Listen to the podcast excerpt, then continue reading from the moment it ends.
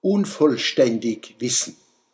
Corona stößt uns mit der Nase auf eine Tatsache, die den Menschen und die Menschin begleitet seit Adam und Eva.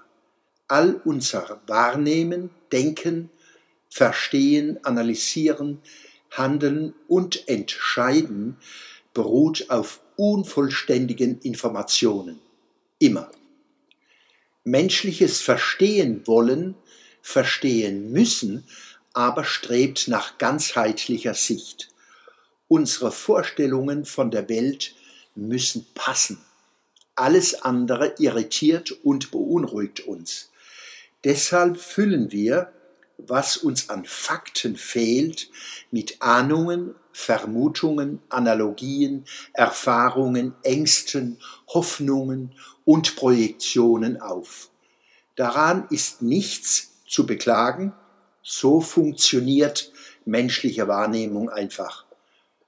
Zu den Funktionen von Religion und Ideologie, aber auch Kunst, Wissenschaft und Alltagsgewohnheiten gehört, die Vorstellungen der Einzelnen und die Kommunikationsmuster zwischen den Menschen so zu stabilisieren und zu synchronisieren, dass wir handlungs- und kommunikationsfähig bleiben.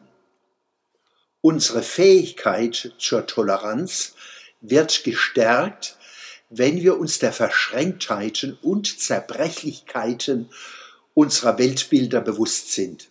Kein Zufall, dass seit vielen Jahren der linke Mainstream besonders tyrannische Intoleranzen aufweist, wie wir sie ansonsten nur noch auf der extremen Rechten finden, nicht aber bei der großen Schar liberaler und konservativer Menschen, den Kindern der Aufklärung.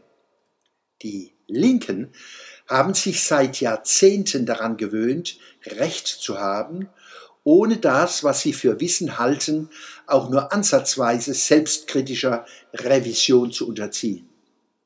Auf alle, die nicht sind wie sie, reagieren sie mit Verfolgungswahn im doppelten Sinne.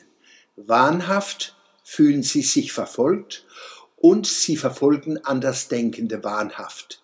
Sie wären zu Recht mit Dunkeldeutschland zu beschreiben. Von ihren Übergriffen gegen den freien Geist können nicht nur Thilo Sarrazin, Imad Karim, Dieter Nuhr und ich ein Lied singen, sondern Tausende, die sich selbstbestimmtes Wahrnehmen und Denken nicht verbieten lassen. Corona setzt uns nun Fluten von Informationen aus, die dennoch oder gerade deshalb nicht unser Wissen stabilisieren. Im Gegenteil, je mehr Informationen, umso unsicherer unser Wissen. Wir werden einer Reifeprüfung im Umgang mit Ambivalenzen, psychischen und sozialen Unschärfen und Zerrissenheiten unterzogen.